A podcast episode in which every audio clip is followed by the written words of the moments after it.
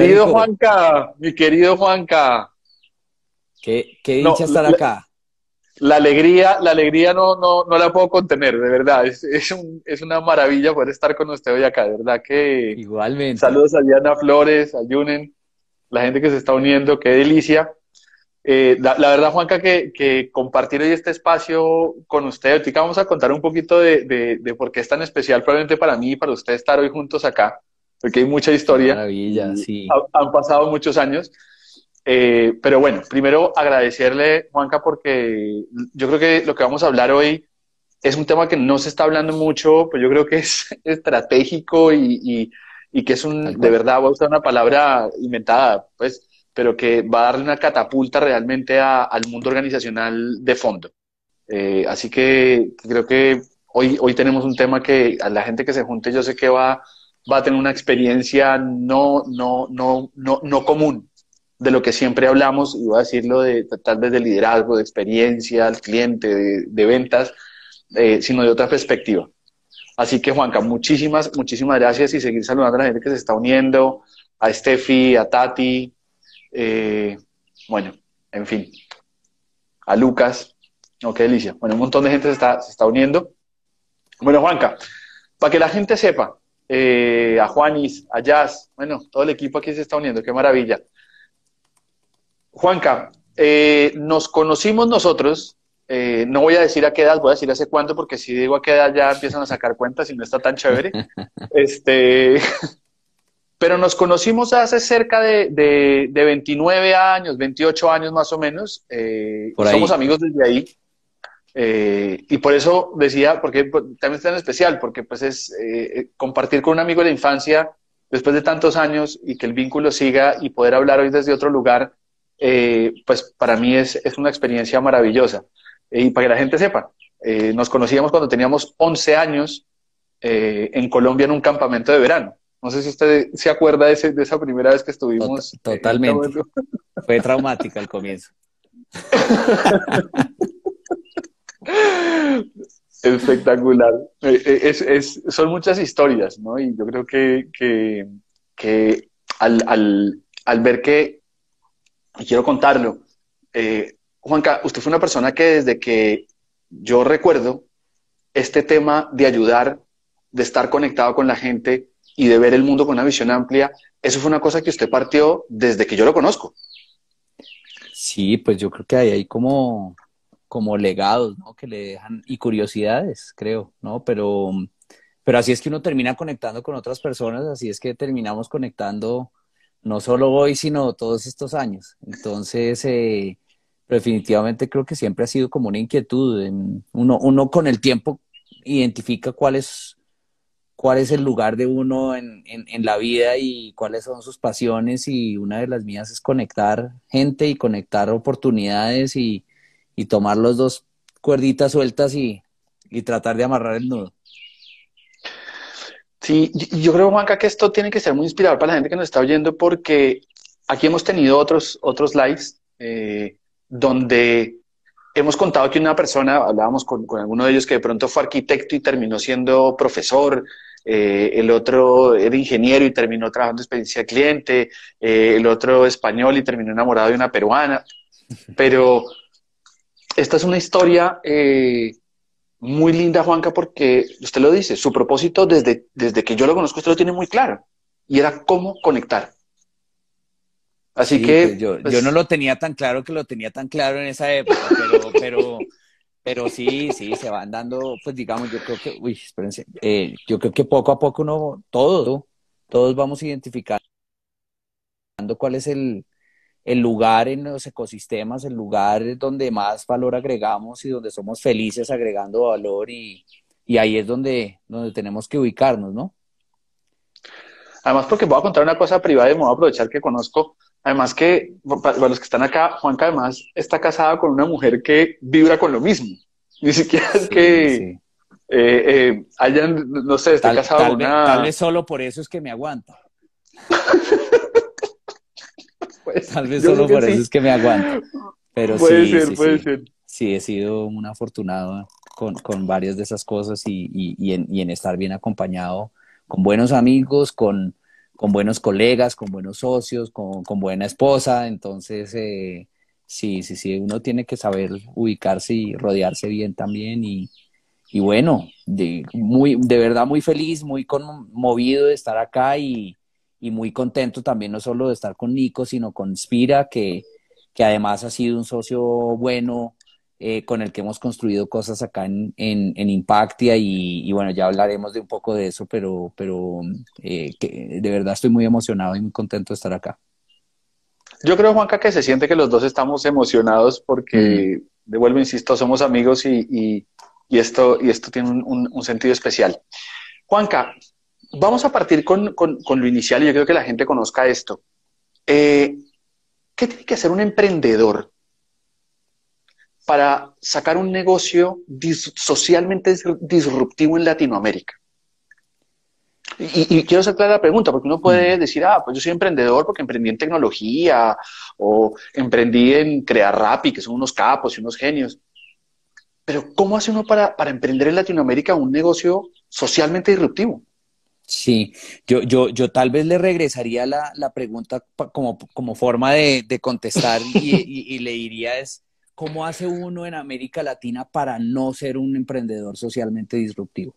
Porque vivimos en un lugar en donde las oportunidades para generar disrupciones sociales están por doquier. Sales a la calle, volteas a la derecha y te encuentras una, volteas a la izquierda, te encuentras otra. Eh, por, vivimos en un, en un continente lleno de oportunidades que nos hace vibrar que nos hace sentirnos felices sin importar de dónde, en, dónde estemos, que nos permite hablar el mismo idioma, pero también es una región que tiene una deuda histórica, una deuda consigo misma, una deuda de, sociedades más, más equilibradas, en donde, en donde no tengamos que estar rodeados de cercas de seguridad, en donde, en donde podamos vivir con mejor bienestar, en donde podamos aprovechar esa naturaleza magnífica que nos ofrece esta parte del mundo y esa gente cálida, eh, vivir en confianza y no en desconfianza. Eh, entonces creo que, que, que, por, por, ahí es por donde uno comienza. Creo que es muy importante. Ay, perdón que tengo acá este, este esto, esto en inestable. Eh, creo, que, creo que lo primero, pues, es tener muy claro el problema. Yo creo que un emprendedor social no es distinto de un emprendedor de, de, tecnológico. Tecnológico o, del sector, digamos, entre comillas, eh, más tradicional en cuanto a que los negocios realmente sostenibles y realmente prósperos son negocios que resuelven problemas, ¿sí? Si uno mira las grandes empresas del mundo en este momento, todas son muy buenas, pero porque resuelven problemas, ¿sí? O te dan una mejor forma de vivir eh, la vida a través de la tecnología o te permiten de movilizarte de una manera más cómoda o te resuelven un problema. Las empresas sociales son eso, nacen de un problema que es un problema que es social y utilizan herramientas de mercado eh, para que eh, se aproveche, digamos, esas herramientas para generar escala y generar impacto a la, eh, en las dimensiones, en el volumen que requieren los problemas sociales que tenemos hoy por hoy. Yo creo que hay dos cosas, Juanca, que, está diciendo que yo creo que pueden ser muy valiosas para todos y es, primero, yo nunca lo había escuchado como usted lo está diciendo y es, vivimos en una, en, en una región absolutamente con unas diferencias sociales muy grandes, eh, vamos a llamar con algunas situaciones muy injustas, vamos a llamarlo así, eh, pero donde se respira un nivel de confianza muy alto. Dependiente que uno esté pendiente, que no lo vayan a, a, robar o muchas cosas, pero sí un nivel de confianza muy alto que probablemente, no sé, otra persona de otro, que no viva en la región podría ver esto hasta extraño. Pues es y, creo que es un caldo cultivo para... Ahí hay unas oportunidades impresionantes, pero, pero también mi comentario viene de, de, que de pronto con una persona con la que hablé en este momento, infortunadamente no recuerdo su nombre, pero, pero me, decía mí, Em, ¿Usted por qué quiere discriminar tanto el, concepto de, emprendedor social cuando todo emprendedor debería ser emprendedor social? Es decir, no debería haber una empresa que no procure resolver un problema social.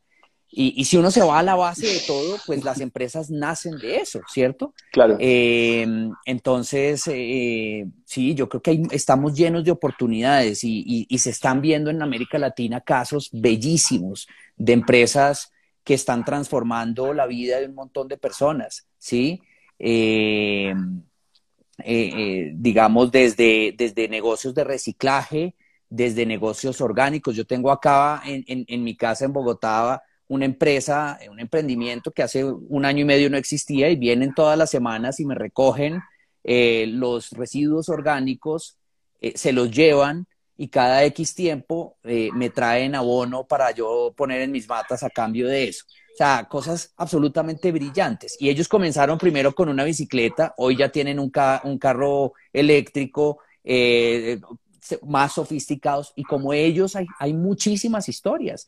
¿Sí? En Argentina estuvimos en Impactamos Latam con un, emprendimiento que, se alió con comunidades indígenas para rescatar la manera como ellos hacían tejidos y hoy tienen una empresa súper robusta eh, que, construye con la tradición, digamos, eh, de, de, la zona, pero que, que, básicamente ha logrado generar unos niveles de ventas impresionantes y de generarle ingresos a todas esas comunidades que se merecen eh, y, esto me lleva al último punto que, para mí siempre es importante decirlo en este contexto, y es que hemos estado en América Latina tan conmocionados, tan obsesionados por disminuir la pobreza que se nos acabó, eh, se nos olvidó, perdón, eh, la importancia de no luchar tanto por erradicar la pobreza, sino por generar riqueza.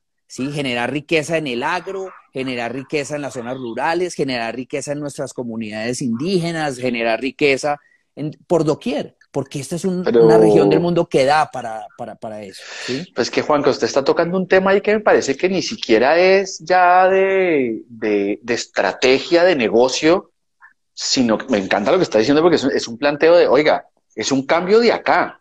Dejemos de hablar de disminuir pobreza y empecemos, y, esto lo hablo por, por Espira, pues, eh, cuando uno empieza a hablar ya de, de, de, programación neurolingüística, es claro, si usted está hablando de ser menos pobre, pues no está hablando de ser más rico. y alguien que nos está oyendo podría decir, lo, mínimo que necesita para que ya no sea pobre. No, no, no. Exacto. Seamos ricos. O sea, pensemos que nuestros agricultores van a ser Totalmente. como los agricultores de champán o como los agricultores de la Puglia en Italia, que los que venden el, aceite de oliva.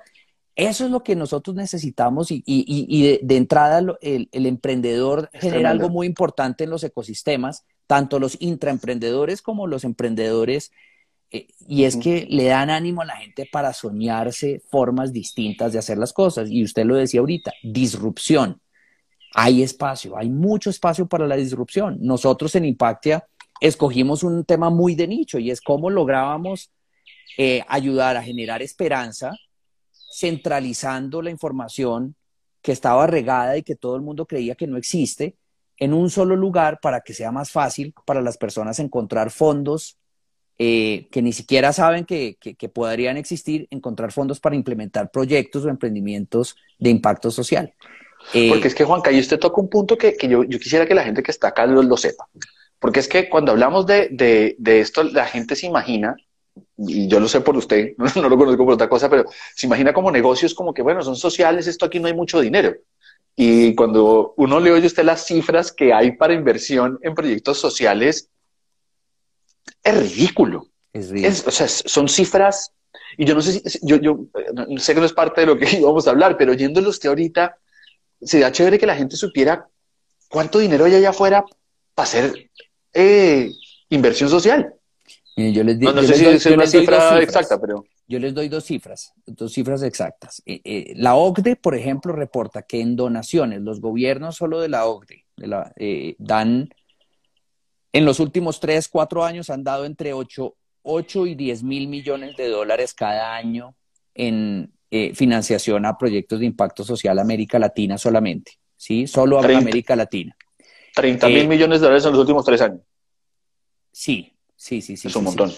Eso, eso, por, eso sin contar el rol de la filantropía, el rol de los gobiernos locales latinoamericanos, de los, gobiernos subnacionales, que cada vez inyectan más recursos también a los, a los distintos actores.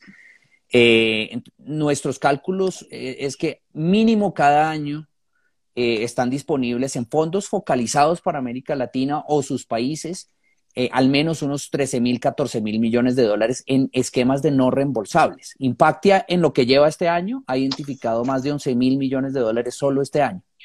Ahí combinamos fondos globales que le aplican a América Latina y fondos solo para, para, para países de América Latina, pero, pero es mucho.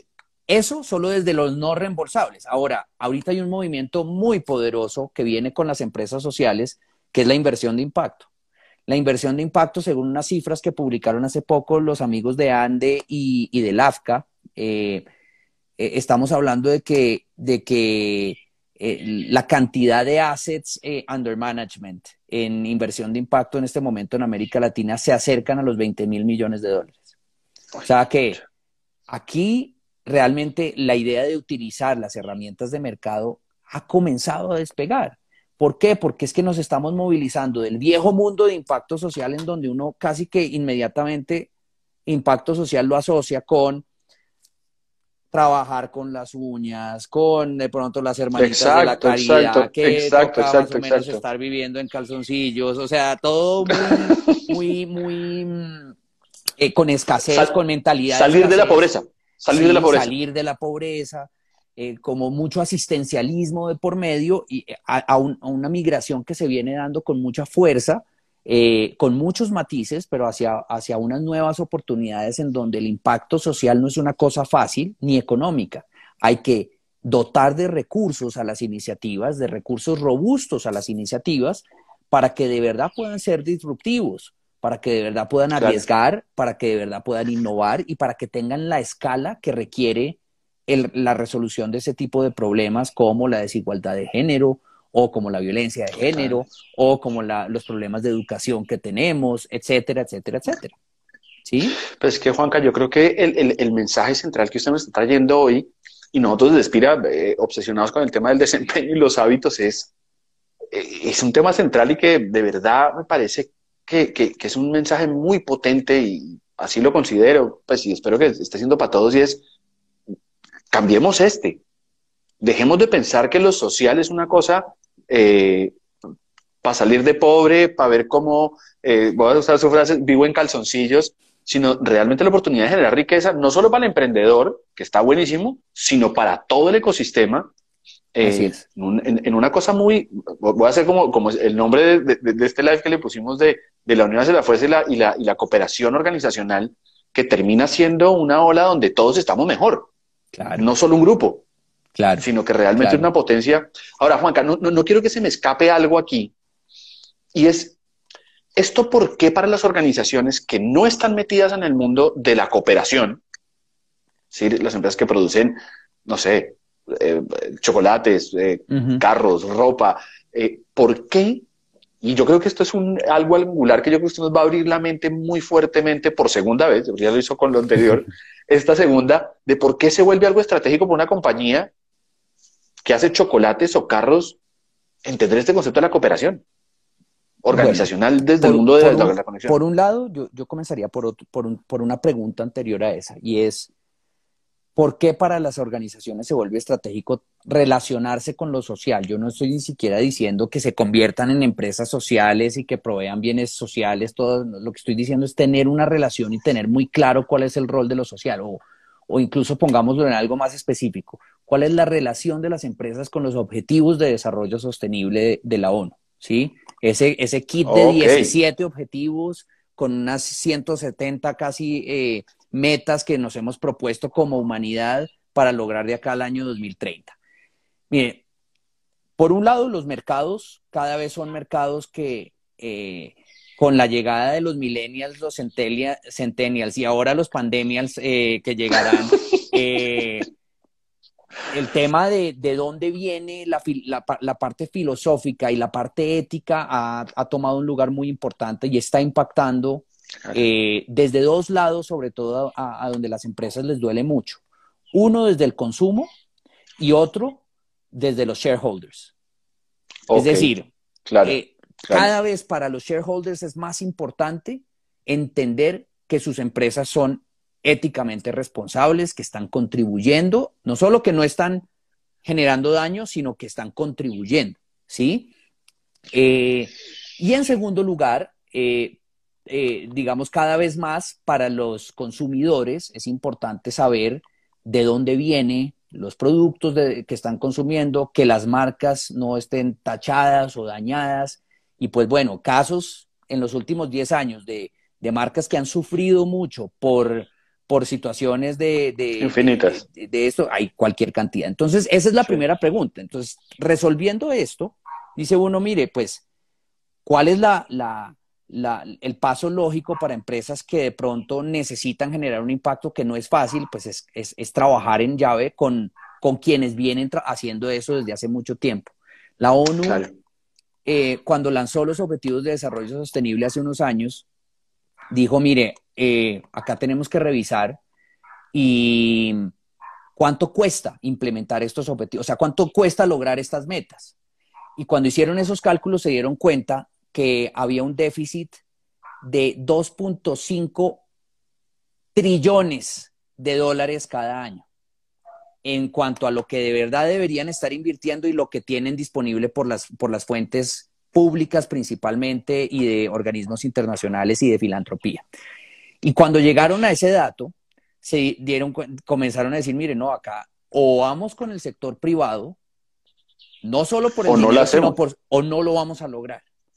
Y de ahí fue donde tomó impulso todo este tipo de esquemas como los bonos de impacto social, los bonos verdes que se han emitido por parte de varios gobiernos de América Latina, el impulso al emprendimiento social y a las empresas social, eh, sociales, el impulso a la inversión de impacto, que es una inversión común y corriente solo que yo no solo pretendo generar eh, rendimientos financieros, sino que sacrifico unos puntos de, rendimientos financieros por generar rendimientos sociales medibles, totalmente medibles.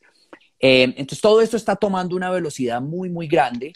Impresionante. Eh, no solo por reputación, sino porque finalmente la prosperidad de los mercados depende de que generemos esos, esos avances. Es que Juanca, yo, yo quedo impactadísimo. Yo espero que la gente le esté pasando lo mismo, pero es que estamos hablando, nosotros hace, hace unos días eh, con el equipo de mercadeo hacíamos una conferencia de, hábitos productivos y el rollo nuestro, y hablábamos mucho del cambio de identidad, ¿no? Y yo lo oigo usted ahorita y digo, es que si no cambiamos la identidad de, de, del empresario, del emprendedor, del directivo, de entender que es que ya el mundo nos ha demostrado que solitos no lo hacemos, ya está, está aprobado. Eso, intentar más por el mismo camino no, no tiene sentido. Y, y, y, y, creo que hay dos conceptos que a mí me gustan mucho, y espero que la gente le esté llegando igual, es el tema de, de dejemos de hablar de dejar de ser pobres, porque esto nos está sirviendo. Eh, y cambiamos un poquito también esta mentalidad de las organizaciones de no solo porque soy responsable socialmente, sino porque si el entorno está mejor, pues evidentemente el mercado es mucho más, más amplio y pues puedo generar más ingresos. Así, es. Y, y, y Nico, eh, el caso de Kodak a nosotros, a todo el mundo empresarial, le pegó una cachetada en la, en la cara porque nos enseñó de una forma que, pues el tema de una buena empresa, no, las buenas empresas no eran las empresas que vendían mucho. ¿sí? Sino eran las empresas que estaban permanentemente preocupadas por resolverle problemas a, sus clientes y a sus stakeholders. Y a esas eran las que les iba bien, ¿sí? ¿Por qué le va bien a Google? No porque...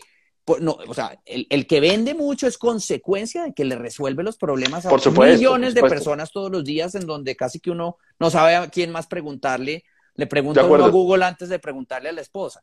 Entonces, eh, eh, eh, eso, eso es un, primer precedente, pero hoy por hoy lo que estamos entendiendo es que de la misma manera como eso, eh, el tema de, empresas que salen a vender masivamente, van, las empresas realmente van a encontrar muchas más oportunidades si tienen una mayor cantidad de mercado. ¿sí? Nuestros países con clases medias mucho más grandes, con mayor poder adquisitivo, con mayor eh, nivel educativo, van a poder ser eh, mercados muchísimo más prósperos, más dinámicos, en donde fluya más el dinero y en donde haya una mayor cantidad de oportunidades de negocio. Es que, me, Juanca, yo creo que el mensaje es clarísimo y es que no, estamos hablando de andar en calzoncillos, me encantó la frase, ¿no? No es, de andar en calzoncillos, es de cambiar eh, el entendimiento de, de, juntos podemos. Yo quiero invitarlos porque tenemos gente que le ha visto que ha estado conectada desde el inicio y, están ahí saludando. Los invito a que nos pregunten, de verdad, ya se dieron cuenta la información que tiene Juan Carlos y creo que eh, cualquier pregunta que quieran hacerle, aprovechenla ahorita. Eh, y mientras la gente se le ocurre las preguntas que quiere hacerle, Juanca, creamos Impactia. Ustedes crearon Impactia, lanzaron este, este emprendimiento fantástico que ha sido premiado, han hecho unas vainas maravillosas. Eh, y de verdad voy a aprovechar que usted lo dijo y con, desde Spira hemos apoyado muchísimo a Impactia y hemos sido socios ahí en, muchas cosas. pues no en muchas cosas, en todas las transmisiones que ustedes han hecho, todo el tema de educación que hemos hecho a, a través de Spira TV, y ha sido un lujo compartirlo con ustedes. Pero yo quiero que la gente sepa cuánta gente está conectando Impactia hoy. Entonces, ¿cuál es lo que está haciendo Impactia hoy? Nosotros hoy lo, que hacemos, nuestra misión es democratizar el acceso a, los fondos de, eh, para el impacto social.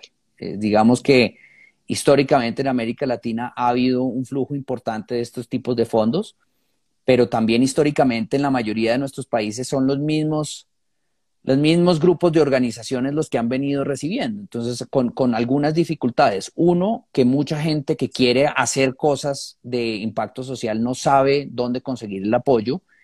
Y dos, que básicamente hay muchos actores excluidos de esos procesos, ¿sí?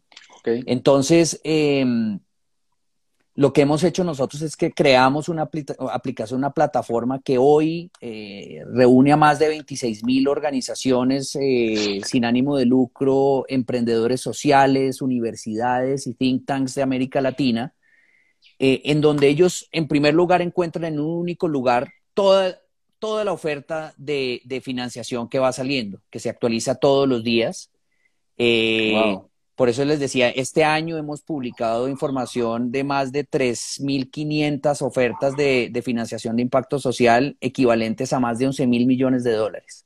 ¿Sí? Es un montón. Es un montón. Entonces, todo esto lo tenemos concentrado en el mismo lugar, eh, con herramientas que ayudan a que sea fácil, cada vez más fácil y más amigable el proceso. Entonces, tú entras a Impactia, Nico, si no sabes formular proyectos de impacto social, hay un asistente de formulación de proyectos con sus tutoriales en donde en 20 preguntas te sacamos la información y te la entregamos a ti em, en, un formato que puedes presentar y compartir con donantes y con filantropía y con, este tipo de, oportunidades. Sobre la base del, del, proyecto que tú formulaste, nuestro algoritmo te dice, mire, de los que tenemos colgados ahorita, estas son convocatorias que le recomendamos a usted que le cuadra.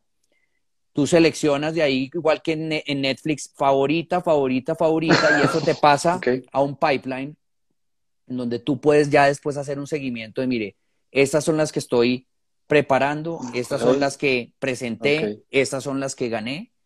Y todo este sistema eh, que facilita, digamos, tu inserción a este tipo de, de, aplicación a fondos y acceder a este tipo de oportunidades, eh, viene acompañado con un módulo de, capacitación. Entonces, en línea tú ves todas las semanas cuáles son los talleres que se van a dar esa semana, quién va a dar cada taller, en qué temáticas, sesiones de asesoría, sesiones de networking con otros miembros de la comunidad. Te inscribes y recibes la invitación para conectarte en el momento adecuado a cada una de estas oportunidades. Eh, entonces, tenemos 26 mil actores que están conectados revisamos más de 4.500 donantes a nivel, o, pues digamos, eh, entidades que apoyan a nivel global a, estas actividades. Y, poco a poco lo que estamos haciendo es construir una comunidad y, y, ayudando a que los miembros de esa comunidad como que se conecten entre ellos y se apoyen. Pues Juan Camille, yo, yo le oigo así y, como que lo que se me ocurre es decirle gracias. Gracias por lo que están haciendo porque creo que ayuda a que todos de verdad tengamos una conciencia distinta a, a, traer dinero, que es que en últimas me parece que es maravilloso, es a generar riqueza eh, y de verdad tener una, una, una mejor sociedad. De verdad que es que muchísimas gracias. Bueno, ahí saludo a mi esposa y a Sebastián Soler, un amigo en común que tenemos con Juanca que también se acaba de juntar. Eh, bueno, nos pregunta Monje Eduardo, ¿qué proyectos han trabajado con actividades de emprendimiento de las instituciones de educación superior, Juanca? Bueno, pues recientemente... Para Eduardo. Recientemente, muchas gracias por la pregunta. A ver, hemos trabajado con varias entidades, pues por un lado tenemos varias universidades que son usuarias de Impactia. Recientemente eh, tuvimos un, acuerdo con, la UNAM. La UNAM tiene un, programa en México. En México, eh, un programa de aceleración de emprendimientos sociales dentro de la, dentro de la universidad que se llama Innova UNAM. Y, y con ellos hemos trabajado en un esquema en donde Aparte, pues digamos, de facilitar la plataforma como tal, eh, hemos eh, puesto algunos de nuestros asesores estrella a, acompañar procesos de emprendimiento de los emprendimientos que ellos tienen. Eh, con, con, varias otras entidades tenemos acuerdos similares porque nos hemos dado cuenta pues que lo digital no reemplaza lo humano. ¿sí? Lo digital es, un, es una herramienta, es un canal, es un vehículo. Los algoritmos nos sirven pues para para, para, para hacer que las cosas funcionen más rápido, pero el rol de los mentores en muchos de estos procesos es bastante determinante. El año pasado hicimos un acompañamiento a 25 entre emprendimientos y organizaciones venezolanas. Eh, wow. En un proceso en donde en cinco semanas con mentores les ayudamos también a que, esto fue en llave con una organización que se llama De Justicia acá en Colombia, a que en cinco semanas agarráramos 15 proyectos que estaban, tenían mucho fondo, pero en la forma no, no cuadraban y en cinco semanas los llevamos a estar en, perfectas condiciones, listos, bien escritos, para que en realidad tuvieran un chance más alto de poder acceder a financiación.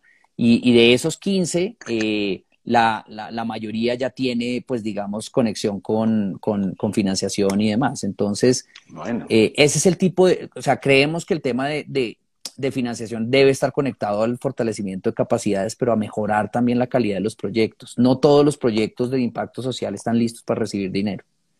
Eh, y ahí es donde nosotros también necesitamos eh, seguir fortaleciendo. Hay, hay, hay muchas veces en donde las convocatorias se quedan sin adjudicarse en América Latina. O sea, recursos que regresan a Europa porque no se consiguieron los proyectos para entregarse. Y en los temas más inverosímiles. Entonces, entonces creo que hay una oportunidad también como de fortalecer.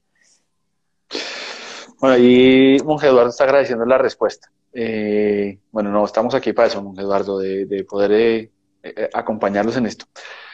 Él, pues, dice ahí, Nico, que, que, que, la pregunta también es, es, si tienen un compromiso y, y, y, sí lo hemos visto, lo hemos notado las instituciones de educación superior cada vez más están abriéndose a no solo educar gente para, para, para ser empleados de, gran, de, corporaciones, sino están cada vez más también metiéndole la ficha a entender que América Latina eh, son, son, es, un compuesto de economías en donde una gran parte del PIB eh, viene por contribuciones de empresas pequeñas y medianas y que impulsando el emprendimiento dentro de, no solo el emprendimiento social, sino en general el emprendimiento eh, ahí, hay un vehículo y un cambio de chip. Ya la gente no se gradúa solo con la idea de salir a, ser empleado, sino muchas veces también con la idea de salir a, emprender y a, crear nuevas iniciativas. Y, eso sí es un cambio importante que se ha dado en la formación. Juanca, pues mire, yo, yo, yo me, me, estoy quedando como con tres ideas muy centrales. Uno, que tenemos que empezar a cambiar la mentalidad y hablar distinto y hablar de riqueza. Creo que eso es una cosa que usted nos trae valiosísima. Lo otro que el emprendimiento social es necesario para que la economía crezca y dejarlo de ver como un asistencialismo, sino como un motor eh, económico eh, fundamental. Sí. Este, que no, no, no podemos verlo distinto. Y lo otro es que realmente si queremos que nuestras organizaciones tengan una representatividad interesante y que empiecen a meterse en el mercado de una forma mucho más sostenible, pues hay un trabajo en, en cuanto a proyectos de cooperación que hay que, que hay que abordar, sin duda alguna.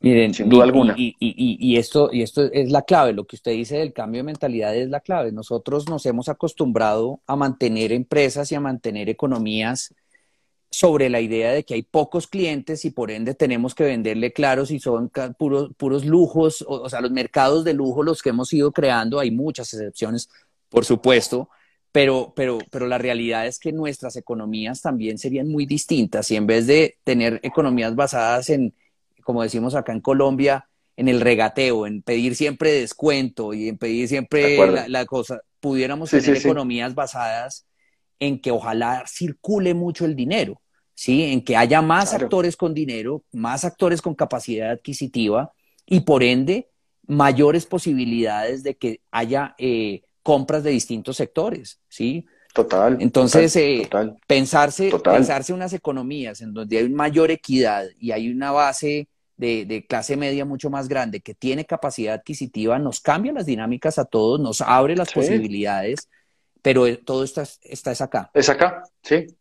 No, está buenísimo. Juanca, hay, un, hay, hay, hay muchos, yo conozco algunos de los que están conectados y sé que hay muchos líderes aquí. Yo quisiera que cerráramos porque ya se nos fue el tiempo. Eh, ¿Qué mensaje le daría usted a los líderes que están acá eh, para que de verdad entremos en la conciencia que esto de la cooperación es estratégico, no es un favor. Pues mire, lo, creo, que, creo que usted mismo lo dice. Yo creo que acá es, importante evolucionar de, pensar que, que, hay cosas que las vamos a hacer como por caridad y, y por sentirnos bien. Esto tiene que ver con los negocios. Esto tiene que ver con la salud de los negocios y con la calidad de nuestras economías. ¿sí? Si nosotros no resolvemos una serie de cosas, vamos a seguir viviendo en economías con costos de transacciones altas porque todos vamos a tener que pagar 30% de más para tener vigilancias o para tener eh, protecciones o muros altos o cualquier otro tipo de costos de transacción que están asociados hoy por hoy a las empresas que desaparecerían con sociedades más justos, con ecosistemas mejor cuidados, con mejor manejo de los recursos naturales, eh, con una reducción, digamos, de los problemas respiratorios que ya antes del COVID tenía la región por contaminación y otra serie de cosas, eh, con, mejores sistemas de salud, con mejores sistemas de educación para que llegue una fuerza laboral mucho mejor preparada a, irrigar a las empresas con su talento.